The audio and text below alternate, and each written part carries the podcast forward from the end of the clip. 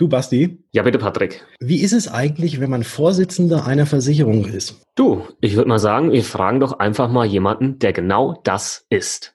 Du verstehst bei Versicherungen nur Bahnhof. Du findest Versicherungen undurchsichtig und kompliziert. Du hast keinen Bock und keine Zeit, dich stundenlang in die Materie einzulesen. Und du willst deine Absicherung selbst in die Hand nehmen, aber weißt nicht wie? Dann bist du hier genau richtig. Im Versicherungsgeflüster-Podcast. Dem Podcast für Jungunternehmer, Selbstständige, Startups und alle, die mehr Einblick bekommen möchten, sprechen wir genau über die Themen, die für dich wichtig sind. Wir geben dir unser Wissen weiter. Wir teilen unsere Erfahrungen mit dir. Wir erklären dir das, was du wirklich wissen musst. Und wir bringen Licht in das Versicherungsdickicht. Freue dich auf wertvolle Informationen und spannende Interviewgäste.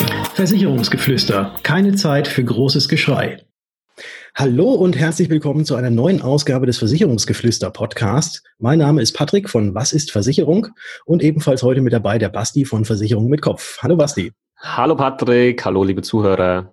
Wir sind heute nicht alleine, wir sind heute nicht zu zweit, sondern wir sind heute zu dritt, weil wir haben nämlich einen Gast und zwar keinen geringeren als den Vorstandsvorsitzenden der Idealversicherung, Herrn Rainer M. Jakobus. Schönen guten Morgen. Ja, hallo ihr beiden. Hallo, guten Morgen, Herr Jakobus. Ja. Herzliche Grüße aus Berlin bei strahlendem Herbstwetter. Wir haben Indian Summer in Berlin. Ich weiß nicht, ob ihr wisst, was das ist. Also ich weiß es nicht. Indian, Indian Summer ist die Jahreszeit an der, an der Ostküste der Vereinigten Staaten, wo sich die Wälder in Maine, in New Hampshire, im US-Bundesstaat äh, New York und anderswo äh, bunt färben in allen Gelb- und Rottönen. Und das bezeichnet man äh, als Indian Summer. Und das haben wir jetzt auch in, in Berlin. Da war ich übrigens im Urlaub an der Ostküste der Vereinigten Staaten für drei Wochen im, im Sommer. Mhm. Aber da gab es noch keinen Indian Summer, weil da der Sommer war. Genau. Ja. Der Indian Sommer beginnt halt, halt meistens so Ende August, Anfang September. Okay. okay. Herr Jakobus, auf Ihrer Homepage von der Idealversicherung heißt es, Sie sind Vorsitzender der Vorstände und sind verantwortlich für den Bereich Controlling, Personal- und Risikomanagement sowie Vertrieb, Marketing, Brand und Product. Und seit 2001 sind Sie schon im Vorstand, seit 2003 sogar Vorstandssprecher und zum 1. Juli 2014 sind Sie der Vorstandsvorsitzende. 2004. 2004. Entschuldigung, 2004. Also schon seit 14 Jahren. So rum haben wir es. Ja, also schon seit 14 Jahren. Im 18. Jahr im Vorstand und jetzt seit 14 Jahren Vorsitzender. War das Ganze denn schon immer Ihr Traum, einmal Vorstandsvorsitzender zu werden? Äh, überhaupt nicht. Also ähm, ich habe, ähm, ich bin 55 Jahre alt und habe 1982 Abitur gemacht. Äh, und äh, nach dem Abitur wollte ich eigentlich ähm, Historiker werden. Also ich bin zeitgeschichtlich sehr interessiert, immer noch, und wollte so an die Schnittstelle äh, Historiker, Journalismus und er hatte äh, mir auch schon einen Studienplatz gesucht, aber damals sind halt die Babyboomer, also die, die äh, Generation der zwischen 55, 1955 und 1965 Geborenen in Masse an die Universitäten geströmt. Und äh, wir hatten damals äh, als junge Leute, ich komme aus einfachen Verhältnissen, das Problem, äh, dass es in den Universitätsstädten kaum bezahlbaren Wohnraum und äh, gab und die Studentenheime äh, überfüllt waren. Und dann bin ich durch einen mehr oder weniger großen Zufall ähm, äh, auf einer Ausbildungsstelle äh, in der Versicherungswirtschaft gestoßen und habe dann ähm, und habe dann eine ganz konventionelle Ausbildung gemacht äh, und äh, habe mich dann später weitergebildet über habe meinen Versicherungsfachwirt gemacht ja und äh, das, äh, über über verschiedene kleine Zwischenstationen bin ich dann 2001 ähm, bei der Ideal äh, in Berlin gelandet das war, äh, ja, äh, das war, war damals eine, eine schwere Entscheidung, weil äh, Berlin war ja, war ja nicht immer so attraktiv, wie es heute ist. Äh, aber ich bin im Nachhinein natürlich froh, dass ich hier gelandet bin. Der große Vorteil bei einem mittelständischen Unternehmen wie der Ideal ist natürlich, dass man dann, dass man da gestalten kann, dass man da eigene Ideen umsetzen kann. Und das war schon immer etwas, was mir unheimlich gelegen hat. Wenn man mal kurz auf die Idealversicherung an sich eingehen. Der eine oder andere kennt sie, der eine oder andere vielleicht auch nicht. Einfach mal vielleicht so in zwei, drei Sätzen zusammengefasst. Idealversicherung, für was steht die? Wo liegen vielleicht auch Schwerpunkte? Einfach nur ganz kurz, dass die Zuhörer das vielleicht einmal kurz erfahren. Ja, die Ideal äh, ist, ist ein Versicherungsverein auf Gegenseitigkeit. Für alle Ihre Hörer, die nicht wissen, was das ist, ist am ehesten zu vergleichen mit einer Genossenschaft, mit einer eingetragenen Genossenschaft, wie zum Beispiel einer Volksbank. Das heißt, die, die Versicherungsnehmer hier, unsere Kunden sind unsere, unsere Miteigentümer. Äh, wir sind im Schwerpunkt in der Lebensversicherung tätig und haben uns dort sehr stark spezialisiert auf sehr innovative Produkte, die wir, die wir äh, insbesondere im Bereich der Pflegeversicherung äh, wir haben auch eine, eine, wir haben aus den USA auch ein transparentes Versicherungskonto äh, importiert. Das nennen wir die Universal Life. Da ist die Lebensversicherung so aufgebaut wie ein Bankkonto, wo man also alle, ähm, wo man alle Bewegungen auf diesem Versicherungskonto nachvollziehen kann. Wir haben uns da sehr stark spezialisiert, sind ja Marktführer im, zum Beispiel im Bereich der Pflegerentenversicherung und äh, vertreiben unsere Produkte über zu, zum einen unabhängige äh, Versicherungsmakler, Mehrfachagenten und zum anderen mittlerweile schon zu 60 Prozent über andere Erstversicherer. Das heißt, wir, wir, wir sind klassisch auch Zulieferer für andere Erstversicherer. Das heißt also, es kann sein, dass einer Ihrer Zuhörer eine Pflegerentenversicherung äh, beispielsweise bei einer deutschen Bankfiliale kauft. Äh, dann steht da Zürich drauf, ja, aber Ideal äh, steckt da äh, drin und davon, von diesen Kooperationen haben wir mittlerweile 15, 15 Kooperationen gemacht und ähm, betätigen uns also so als Zulieferer. Am ehesten zu vergleichen mit einem Automobilzulieferer, wo ja auch jeder weiß, dass heute in einem, in einem modernen Auto äh, mehr zugelieferte Bauteile, Baugruppen stecken, als von den Autoherstellern selbst hergestellt. Okay, vielen Dank für den kleinen Rundumschlag zur Idealversicherung. Ich glaube, das war doch ganz aussagekräftig, was ihr da in Berlin so treibt. Patrick, magst du mal weiter fragen? Wir haben uns ja so ein paar Fragen hier aufgelistet, äh, die wir ganz interessant fanden. Und der Patrick sucht sich jetzt mal eine aus, hätte ich gesagt. So, ich suche mir aus. Ähm, die Ideal hat ja auch einen YouTube-Channel und da habe ich schon zwei Videos von Ihnen gesehen, wo Sie Tipps geben. Und da habe ich rausgehört, Sie sind ein unheimlicher Thüringer Rostbratwürstchen-Fan. So ist das. Also meine Frau kommt aus Thüringen. Mhm. Freunde von mir kommen äh, aus Thüringen. Und ich bin, äh, ich bin äh, ein, ein, ein großer Fan der, der berühmten Thüringer Rostbratwurst. Äh, und ähm, wenn ich privat unterwegs bin, dann nehme ich auch immer ein, ein Buch mit. Da gibt's ein, da gibt's einen Führer, ja, also einen Reiseführer. Äh, und der heißt hier brennt der Rost. Und da findet man die besten äh, äh, Bratwurststände in Thüringen. Und deswegen, das, das ist dann immer bei uns dabei, wenn wir, wenn wir äh, durch Thüringen fahren, was regelmäßig der Fall ist oder in Thüringen sind. Okay. Dann mit scharfen oder nicht so mittelscharfen Senf? Äh, äh, also ich, ich immer mit scharfen Senf. Okay. Da bin ich Fundamentalist. Also zu natürlichen Roster gehört scharfer Senf, meines Erachtens. Das stimmt. Das stimmt. Sehr gut. Von den Bratwürstchen, wie kommen wir da jetzt weiter? Ähm, ich hätte gesagt, also eine Brücke schlagen kann man immer sehr gut von Bratwürsten hin zum Thema Digitalisierung. Das funktioniert eigentlich immer ganz gut. Von Aber da, da, da, da, fehlt einem natürlich das haptische Erlebnis. Ja. Wenn man, wenn man, da fehlt einem das haptische Erlebnis, wenn man in so einen Bratwurststand reingeht, dann duftet das ja, ja. Und das kriegt man digital nur schwer rüber, glaube ich zumindest.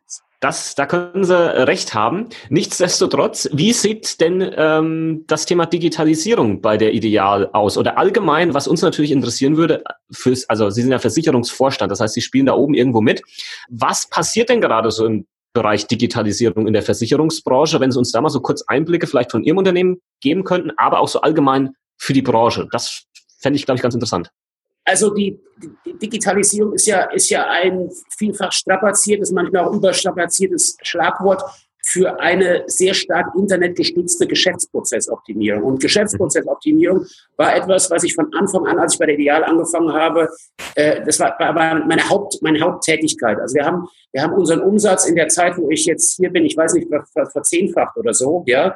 Und wir haben, äh, wir haben, äh, machen das praktisch mit derselben Mannschaft, ja.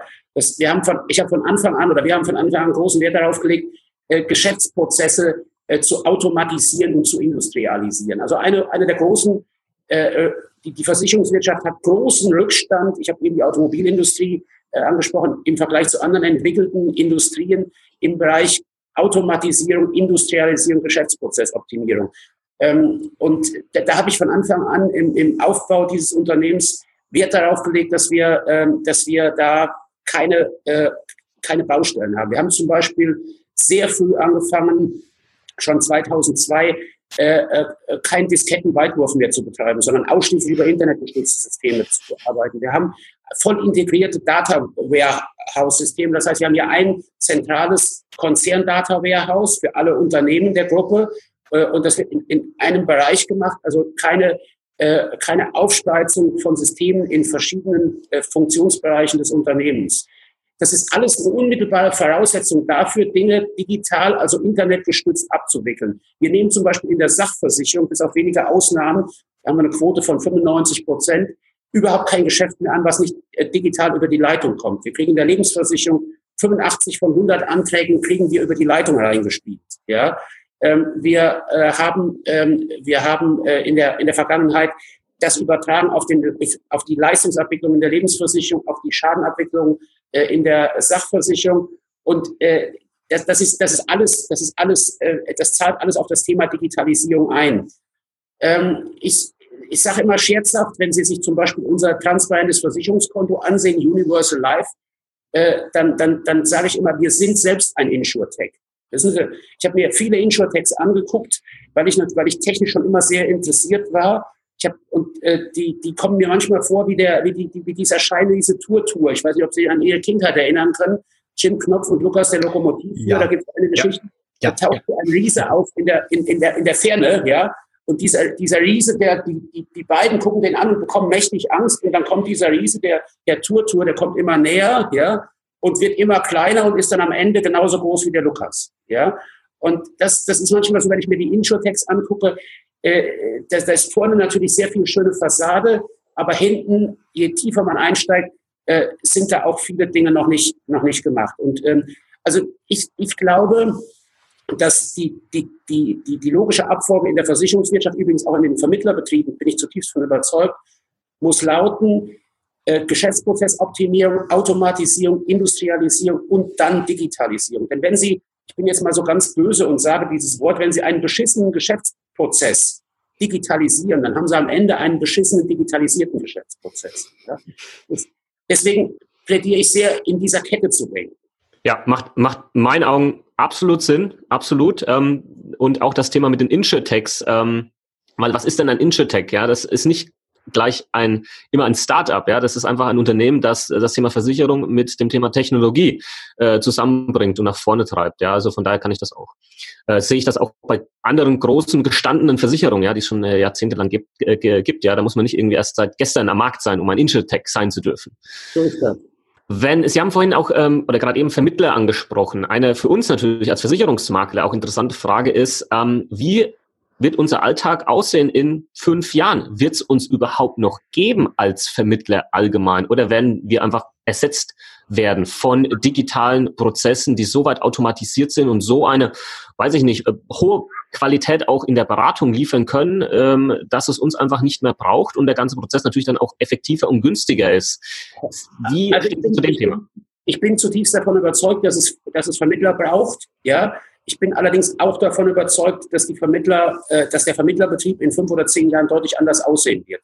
Diese Prozesskette B2B2C, also vom Versicherer zum Vermittler, zum unabhängigen Vermittler, zum Kunden, äh, wird natürlich, diese, diese ganze Strecke muss digitalisiert werden. Ich glaube nicht, dass es zukünftig sich ein Vermittler leisten kann, wegen 50 oder 60 Euro Privathaftpflichtversicherung, wir wegen 130, 140 Euro für eine Haushaltsversicherung zu einem Kunden hinzufahren. Diese Dinge müssen weder, weder im, im Antragsfall noch im Leistungsbereich diese, oder Schadenbereich, diese Dinge müssen automatisiert abgewickelt werden. Äh, äh, so wie wir jetzt miteinander sprechen, äh, gibt es ja viele Möglichkeiten, den Kunden zu beraten, äh, auch, auch online über FaceTime oder über, über Skype oder wie auch immer.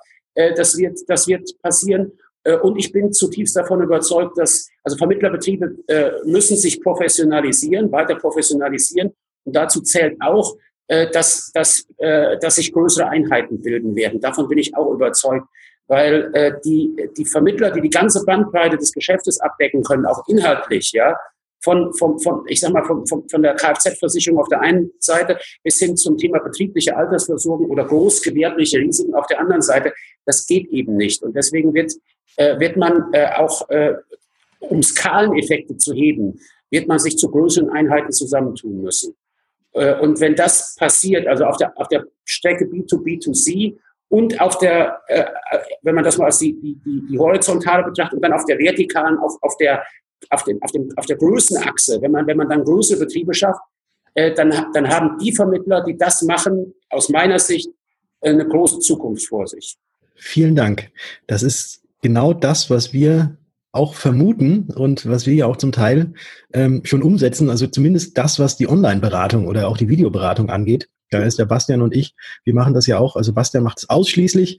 Ich habe tatsächlich hier bei mir in Würzburg in meinem Büro auch noch Laufkundschaft oder ich fahre auch noch hin und wieder mal zu meinen Mandanten raus, aber auch immer vermehrt äh, läuft das Ganze eben über Online-Beratung ähm, in Form von Videochat ab. Man muss den Kunden, und das ist ein, ein, das ist ein Anliegen, was ich immer wieder auch bei Podiumsdiskussionen sage, was, was die Vermittler, insbesondere die unabhängigen Vermittler auch lernen müssen in dem Zusammenhang ist, dem Kunden den Wert der, der Beratung deutlich zu machen. Das ist eine der Erbsünden der Versicherungswirtschaft ist ja, dass der Kunde glaubt, naja, äh, die, die, die Provision, die zahlt oder die Courtage, die zahlt der, der, äh, die zahlt der Versicherer. Das ist ja mitnichten so. Die zahlt der Kunde, ja, und wir, die, die sind ja in unseren Produkten einkalkuliert und der, man muss dem Kunden klar machen, dass die, die Beratung durch einen Versicherungsmakler, der sich wie Sie beide äh, äh, eine Ausbildung unterzogen hat, einer ständigen Weiterbildung unterzieht, freiwillig äh, sich weiterbildet, äh, dass das einen Wert hat. Und diesen Wert muss man gegenüber dem Kunden stärker deutlich machen, so wie das andere beratende Berufe auch tun. Und dann wird aus meiner Sicht auch der Versicherungsmakler als, als, als Anwalt des Kunden auf eine ganz andere Ebene gehoben. Aber das muss man dem Kunden, dem Kunden sagen, dass eine Stunde eben kalkulatorisch äh, der, der ist ja auch bereit für, für einen Fliesenleger, was weiß ich, 120 oder 130 Euro die Stunde hinzulegen. Mhm. Und das muss er eigentlich für seinen Versicherungsmakler, der ihm, äh, der ihm ja die, die, die Worst, das Worst-Case-Szenario absichert, muss, muss das auch drin sein. Das ist meine Meinung.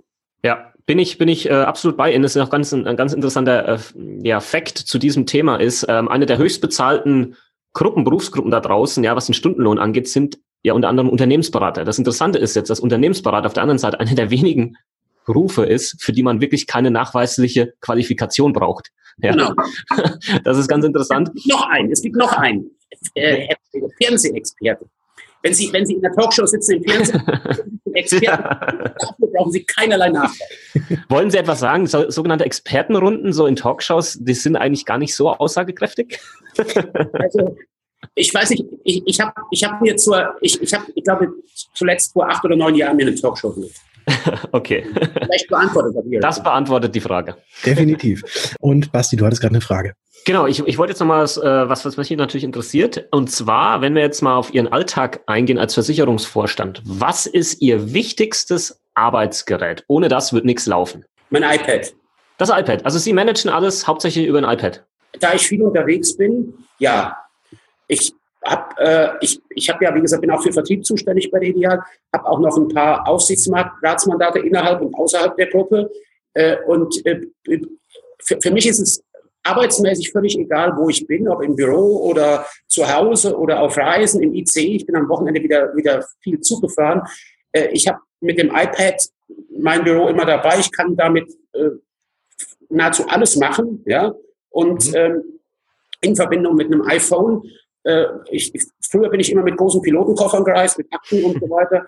Äh, heute manage, manage ich das alles mit diesen beiden Geräten. Ja, ich, ich kann mich noch erinnern, was Sie das gerade sagen, mit diesem Pilotenkoffer. Ich habe das ja gehasst damals in der Ausbildung. Ich bin mit so einem riesen Koffer immer durch die Gegend. Ja, der, der war so schwer. Ich habe wirklich so ein Handgepäck-Ausziehding da gehabt und habe den hinter mir hergerollt. Da war dann mein riesen Laptop drin, der mobile Drucker, Papier für den Drucker. und das hat echt unglaublich genervt. Ja, also das, das sind, das, so, so arbeite ich. Cool.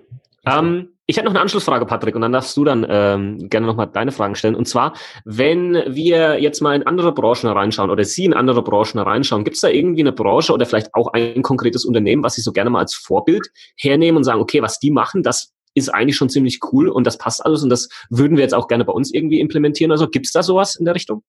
Ähm, also ich, ich sag mal, ich habe es eben schon erwähnt, was mir sehr imponiert ist, äh, wie sich die deutsche Autoindustrie in den letzten 20 Jahren entwickelt hat. Also Sie sind wahrscheinlich zu jung dafür, aber ich kann mich noch erinnern, als äh, VW zum Beispiel war in riesengroßen wirtschaftlichen Schwierigkeiten äh, in Anfang der 90er Jahre. Ja?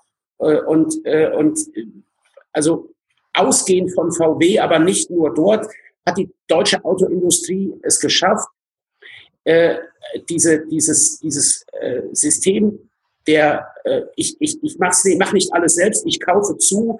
Also dieses, dieses System, 70 Prozent des Autos kommen von anderen Zulieferern, und zwar nicht in Form von Schrauben oder, oder Blinkergläsern, sondern in Form von ganzen Komponenten, die an die Bänder rangeliefert wird, in die Autos rein gedrückt werden. Also wenn Sie, wenn Sie mal in einer Autofabrik gewesen sind, dann wissen Sie, was ich meine. Da, die, da, mhm. kommen die Brems, die, die kommen die Bremssysteme, da kommen die Beleuchtungssysteme, da kommt das Getriebe. Das ist alles nicht von den, von den Autoherstellern selbst, sondern von Zulieferern. Und dieses, diese, dieses ähm, hochverzahnte, ja, dieses, äh, diese, diese, äh, ja praktisch in-time, dieses in-time, diese in-time-Produktion, das, das, äh, diese Just-in-Time-Produktion, das imponiert mir schon kolossal. Also als wir hier angefangen haben, äh, 2001 das Unternehmen komplett umzubauen, habe ich gesagt, es muss das Ziel, unser Ziel muss sein, jeder Vorgang, der unser Haus erreicht, auf welchem Wege auch immer, muss am selben Tage abgewickelt werden.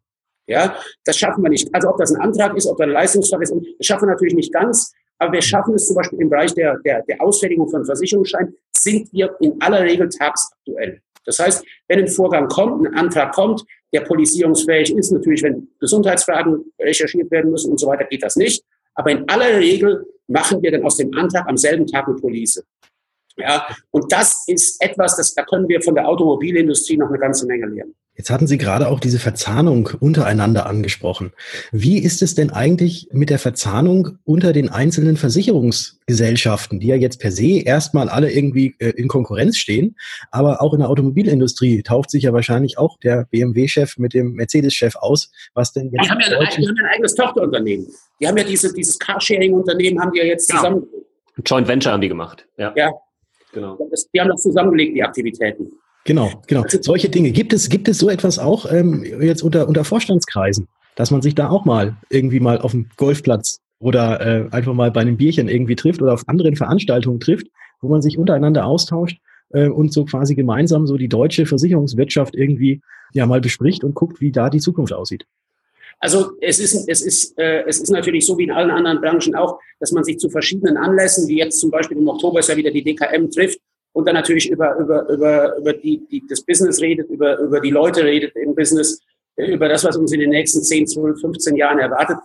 Wir befinden uns da schon in einem regen Austausch. Es gibt ja, es gibt ja äh, auch, auch Gemeinschaftsveranstaltungen der, der Versicherer, wie zum Beispiel äh, die Deutsche Maklerakademie oder äh, jetzt ähm, äh, die Versicherer oder einige Versicherer, ich glaube zehn sind wir mittlerweile, haben ja auch, äh, haben sich ja auch, äh, äh haben ja auch einen Pool zusammen, die BCA AG, da bin ich Aufsichtsratsvorsitzender, äh, also ein Maklerpool und, und, und also es gibt genügend Gelegenheiten und in aller Regel, es sind ja nicht so furchtbar viele Unternehmen in Deutschland, äh, kennt man sich da auch.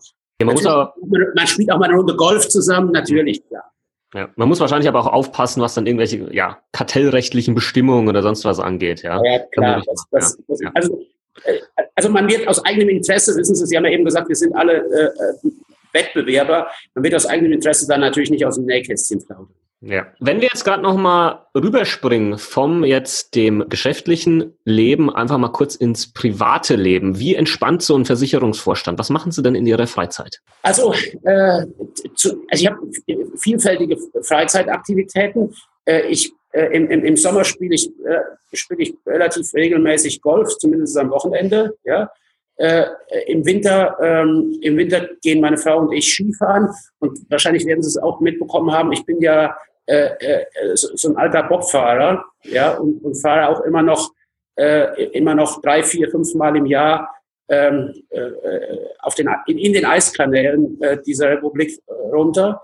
Und ähm, ansonsten bin ich vielfältig äh, interessiert, lese viel in meiner in meiner Freizeit. Äh, kann aber auch unheimlich gut beim Kochen entspannen. Also nach einem richtig stressigen Tag am besten gemeinsam mit meiner Frau in der Küche zu stehen und dann irgendetwas Schönes zu kochen, was wir uns vorher ausgedacht haben. Da fällt viel Stress von mir ab. Das mag ich ganz gerne. Also es ja, im Sommer, ich fahre noch Motorrad. Ich fahre noch ganz gern Motorrad und äh, ja, das, äh, das füllt dann schon das, das bisschen Freizeit, was man. Also es gibt, ich wollte, wollte gerade sagen, also es gibt nicht immer nur Bratwürstchen bei Ihnen, sondern Sie kochen auch. Gerne. Gerne Natürlich, ja. ja. Wir, kochen, wir kochen übrigens eines unserer Leib- und Magenrechte. Sie, Sie kommen doch aus dem Fränkischen beide, oder? Ja. Ja. Eines unserer Leib- und Magenrechte ist Bœuf. Wissen Sie, was das ist? Bœuf la Motte. Lernen Sie uns auf. ja, das ist jetzt die, das ist die, die Preisfrage. Äh, bis zu unserem nächsten Treffen müssen Sie wissen. okay, bis zur DKM. Wir sehen uns auf der DKM, wenn Sie da auch vor Ort sind. Genau, genau, dann kommen wir dann mit, äh, mit der Auflösung. Wir ja, haben dann wahrscheinlich unsere Eltern gefragt und die werden beide sagen, oh mein Gott, habt ihr euch jetzt blamiert vor einem Versicherungsvorstand? Die kommt beide aus Franken, habt das nicht gewusst. So schön. okay. Und wenn ihr, liebe Zuhörer, eventuell wisst, was Bœuf Lamotte ist, dann das Ganze gerne mal, weil wenn wir uns jetzt dann auf der DKM treffen, da wollen wir nicht komplett blamiert sein. Richtig. ich nehme, an, ich nehme an, jetzt, wo ihr das sagt, wird schon gegoogelt, oder? Na gut, nachdem das jetzt nicht live ist, sondern erst am Sonntag dann ähm, ja, veröffentlicht wird, wird dann wahrscheinlich dann äh, am Sonntag viel gegoogelt. Müssen wir gucken, da geht wahrscheinlich die Suchmaschine. Bei Google geht dann hoch auf einmal. Siehst du also das Suchwort Böfflermott. geht's da nach oben. ja, ich glaube, Patrick, wir haben, wir haben noch ein paar Fragen so für, für das Ende. Ähm, was mich jetzt gerade interessieren würde noch, weil ich auch eine unglaubliche, ja, eine unglaubliche Leseratte bin, so spontan, hätten Sie so drei Bücher an der Hand, wo Sie sagen, die sollte echt jeder mal gelesen haben, vielleicht aber auch Bücher, wo Sie sagen, okay, die passen gut auch für jemanden, der in der Versicherungsbranche arbeitet oder allgemein für Leseinteressierte. So drei Buchtipps, vielleicht wenn es auch nur zwei sind, ist auch in Ordnung, das finde ich ganz spannend. Also, äh, was ich sehr empfehle, gerade in der jetzigen Zeit, ist ein Buch, das schon, schon äh, über 60 Jahre alt ist. Äh, und zwar äh, ist wahrscheinlich nur sehr wenigen bekannt. Vielen ist bekannt, dass Winston Churchill, der Premierminister während des Zweiten Weltkriegs in Großbritannien, einen Nobelpreis bekommen hat. Nur wenigen ist bekannt, dass der nicht den Friedensnobelpreis, sondern den Literaturnobelpreis bekommen hat. Und zwar für sein Werk The Second World War. Dieses Buch, dieses fünfbändige Buch habe ich mal gelesen auf Englisch als ich mir beim Sporteln die Achillessehne gerissen habe und im Krankenhaus liegen musste. Äh, und es gibt aber eine deutsche, äh, eine deutsche Zusammenfassung, wo er sehr anschaulich, sehr anschaulich ähm, auch den Aufstieg der äh, Nationalsozialisten in Deutschland schildert und den Fehler, den die äh, Nachbarländer, insbesondere Großbritannien und Frankreich gemacht haben beim Aufstieg der Nationalsozialisten in Deutschland und auch der Faschisten in Italien. Also aus gegebenem Anlass empfehle ich sehr, dieses Buch zu lesen, weil das, das zeigt, ähm, das, das, das, das zeigt sehr anschaulich, wie schnell sowas gehen kann. Das zweite Buch, was ich den, was ich Versicherungsleuten empfehle, ist das vom vor zwei Jahren verstorbenen äh, Professor Koch äh, aus Aachen, der eine große, schwere, auch, äh, auch, auch körperlich belastende, wenn man es mit sich rumträgt, Geschichte der deutschen Versicherungswirtschaft mit vielen, vielen tollen Bildern, aber auch vielen Texten und vielen Hintergründen beschrieben hat, wo also die Geschichte nahezu jedes Unternehmens, äh, in, jedes Versicherungsunternehmens in Deutschland ähm, äh, sehr äh, gut, gesch gut geschildert wird. Also wer sich, wer sich historisch interessiert ist, äh, dem, ähm, dem sei das empfohlen.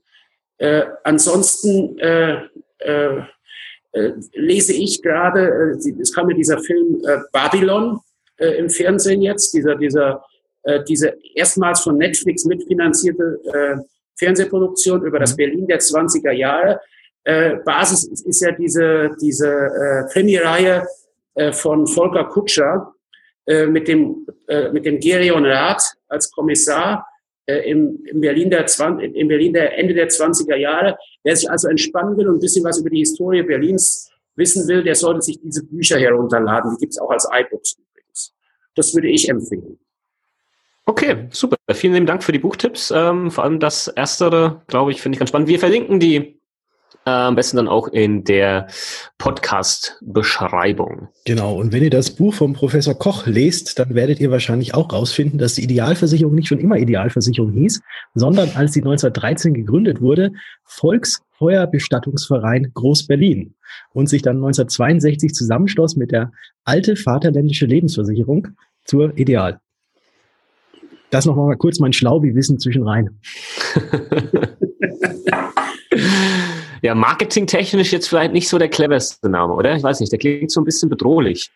Ja, ja das, muss, das muss man aus der Historie äh, äh, muss man das sehen. Also Ideal, wie gesagt, ist ja entstanden aus einem Zusammenschluss äh, von sehr, sehr armen Handwerkern äh, im, im Berlin der Gründerzeit äh, am Vorabend des, äh, des Ersten Weltkriegs, die so arm waren, dass sie sich ihre Bestattung nicht leisten konnten und sich dann zusammengetan haben zu, der, zu diesem Feuerbestattungsverein, was damals übrigens in vielen Städten passiert ist, äh, wo, wo die Industrie, Sie wissen wahrscheinlich, dass ja damals die Leute in die Städte gestürmt sind, in zweite industrielle Phase, Gründerzeit und ähm, äh, ja, die sehr arm waren und deswegen haben die sich zusammengetan. Und dann gab es viele Vereine, die dann irgendwann sich zusammengeschlossen haben. Und Ideal ist eben aus vielen dieser Vereine, nicht nur die beiden genannten, entstanden. Okay, interessant.